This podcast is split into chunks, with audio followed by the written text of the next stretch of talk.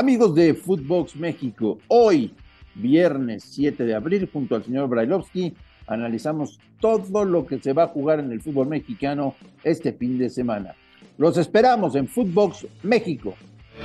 Footbox México, un podcast exclusivo de Footbox. Amigos de Footbox México, qué gusto saludarles. Viernes Santo, viernes 7 de abril, y aquí estamos con muchísimo gusto trabajando para ustedes mientras prácticamente todo el mundo está de vacaciones. Nosotros no paramos para tenerles siempre la mejor información en temas deportivos.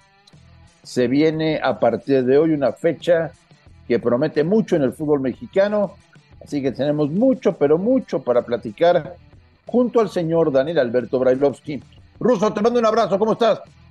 Bien, Andrés, un abrazo para todo el mundo, la gente que está de vacaciones, que recuerde no excederse en absolutamente nada y nosotros seguimos acá al pie del cañón para hablar y que la gente esté atenta a todo lo que está pasando en el fútbol mexicano.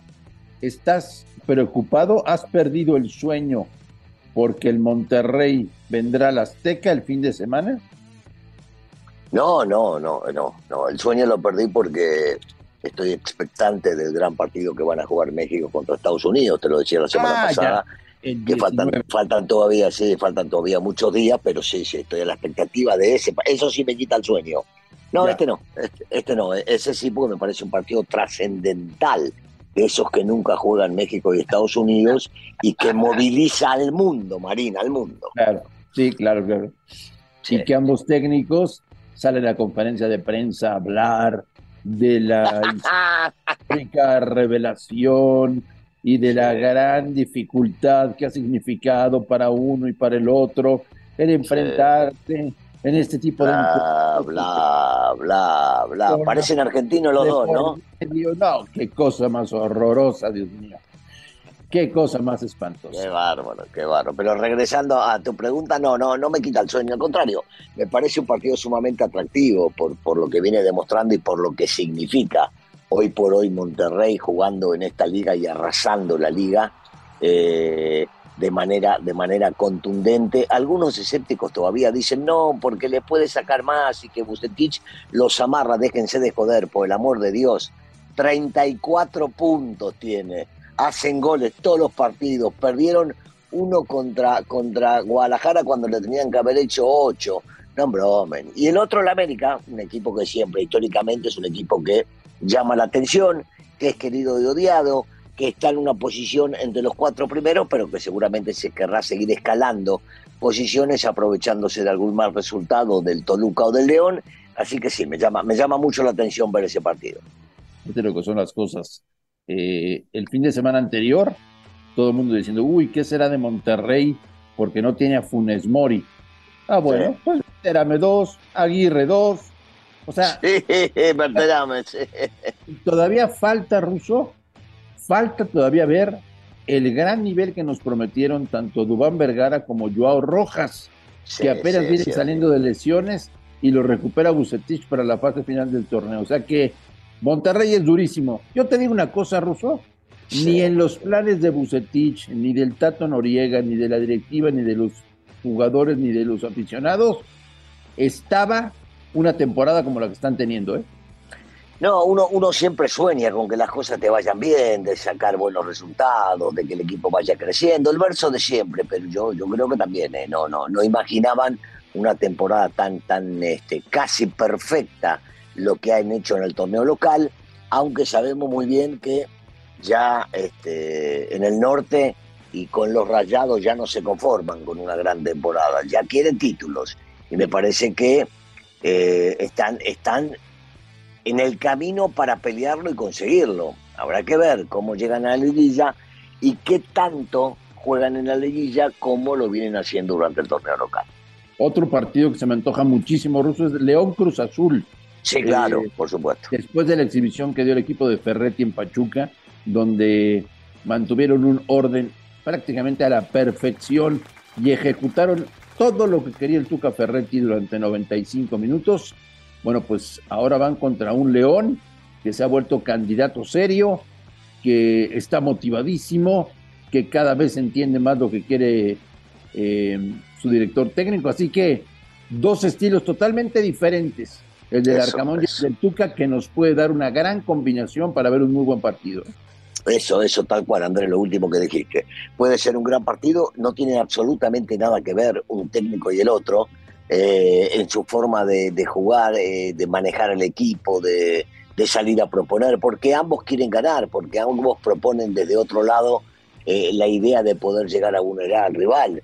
Pero sí, sí, también se me hace sumamente atractivo este partido porque, porque la Camón ya, ya les hizo entender a los de León lo que él pretende y los primeros eh, partidos no fue tanto, le costó un poquito, pero ya, ya me parece que le agarraron la onda. Y porque el Tuca es el Tuca, siempre es un personaje que a donde llegue va, salvo, salvo en Juárez, que, el Juárez no lo podía salvar nadie, este, me parece que el Tuca siempre va a ser contendiente y para pelear todo lo que tenga por delante, porque, a ver, André, si uno dice es una locura pensar que puede llegar a, a entrar directo pero está a cuatro y cinco puntos del América, del León y del Toluca, porque a Monterrey no lo pasa nadie. Si bien es cierto, adelante tiene a, Tigres, a Guadalajara y a Pachuca, lo separan nada de puntos y ahora se va a enfrentar a uno de los que está arriba. Entonces, qué sé yo, yo estando el Tuca tendría, tendría mucho respeto. Al igual que te digo, mira lo que te voy a decir. Al igual que a Pumas, que juega contra San Luis, hoy que tienen al técnico que tienen, y Pumas está en el lugar 17, yo les digo, cuidado, porque este es capaz de calificarlos. El turco sí, pero por supuesto. El turco, el turco puede hacer cualquier cosa, cualquier cosa. Que debuta ya este fin de semana jugando de local contra San Luis. A ver, en, el tema de Pumas me detengo un momento, Russo. Ayer habló Freire en conferencia de prensa, que uno de los grandes líderes que tienen los Pumas de la universidad, y dijo literal que él y sus compañeros, bueno, se les cae la cara de vergüenza por lo que está pasando y que no quieren salir de casa para que no los vea la gente. ¿Les creemos, Ruso? ¿Es verdad? Yo, yo a Freire le creo, porque siempre ha dejado todo en la cancha, porque es un líder, porque no es fácil como extranjero ganarse este, al público de Pumas y, menos hacerse capitán, eh, y ha logrado, ha logrado convencer a todos. Al tipo le puede ir bien o le puede ir mal pero se mata, se mata en la cancha. Y yo, yo creo que ya a su edad no está como para decir estupideces. Dice realmente lo que piensa, lo que siente. Y estoy convencido que sí, debe estar, debe estar frustrado y amargado este, por esta situación, pero a la vez dejó entrever también que él entiende que esto es fútbol y que se puede salir y que solamente se sale con trabajo. Entonces, eh, sí le creo. Yo no creo que todos los futbolistas sean iguales, ¿no? pero no, no tengo el gusto de conocerlo a Freire, pero por lo que vi de él en la cancha, este, tanto en Sudamérica como acá en Pumas, le creo, le creo a este muchacho. Gravísimo, Ruso, gravísimo, ¿eh? Y ojalá que tengamos la oportunidad. Vamos a invitarlo algún día al turco aquí a nuestro, a nuestro podcast. Eh, gravísimo lo que declaró en los últimos días, no sé si lo viste, que dijo que en su salida de la América, para la renovación de contrato, los directivos de la América le obligaron a reunirse con un representante de jugadores. No sé si lo viste eso. Sí, sí. Sí, cuidado, es otro. Cuidado, cuidado, cuidado. ¿eh?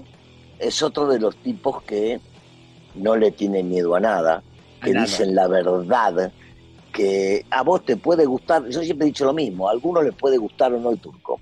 Su forma de entrenar, su forma de jugar, su forma de ganar, su forma de competir Punto y aparte. Te puede gustar o no, porque así te puede gustar cualquier técnico en el mundo. Eh, que es ganador, nadie lo puede discutir. Los números avalan lo que es el tipo como... Ahora hablo como técnico, no como jugador, porque como jugador también lo fue. Pero como técnico es un tipo ganador. Demuestra su presente y su pasado este, en los equipos que ha dirigido, que prácticamente en todos ganó todo. Entonces no tiene miedo y dice lo que realmente piensa. Ahora, si hay forma de comprobar esto, es gravísimo, André Marín, ¿eh? gravísimo. pero gravísimo, gravísimo, que le hayan obligado a tener que sentarse, sea cual sea el representante como para arreglar, ¿eh? una, una locura, una locura. En esa época, ¿quién estaba? Estaba Pepe Romano, estaba John de Luisa y estaba Ricardo Peláez, ¿no? Sí, sí, exactamente. Sí, sí, sí, sí. Cuidado, una, locura. Cuidado, cuidado. No, Andrés, André, te digo una cosa. A, mí me encantaría que estas cosas eh, en algún momento eh, salieran a la luz y que, y que se terminen de una vez por todas de aclarar, porque hemos escuchado historias con representantes, con directivos y demás que son nefastas y nunca tenemos un comprobante para, para seguirla a fondo con esto. Sería maravilloso que en algún momento se pueda llegar a comprobar este tipo de cosas y acabar con la mierda que está dentro del fútbol, ya de una vez por todas, ¿no? Ir poco a poco encontrando quiénes son los que están haciendo pelota todo esto que es realmente correr atrás de una pelotita y nada más. Porque lo que sí me consta, Ruso, es que eh, cuando Mohamed se va, con la famosa frase de les dejo su copa, me llevo mi dignidad, esas fueron las últimas palabras de Antonio Mohamed saliendo de la América. Lo que sí. me consta es que lo que le hicieron con Matosas, a Matosas sí lo representaba Greg Taylor. Entonces, ¿cómo está esto de que ya tengo firmado a Matosas con Greg Taylor, pero te obligo a reunirte con Greg Taylor para una renovación? No entendí, pero yo estoy de acuerdo contigo. Eso me parece muy grave lo que dijo el turco Mohamed. Ojalá que pronto sepamos la verdad. Sí, eh, yo no sé si pronto, yo no sé si pronto la sabremos. Ojalá el turco se anime a seguir diciendo eh, y hablando de esto hasta el fondo. Veremos. Ojalá, ojalá, ojalá. Incluso pues se viene ya la parte más seria, más importante del campeonato, en donde se supone que tendremos que ver mejores partidos, con más espectáculo, con equipos propositivos que salgan a ganar en lugar de no perder.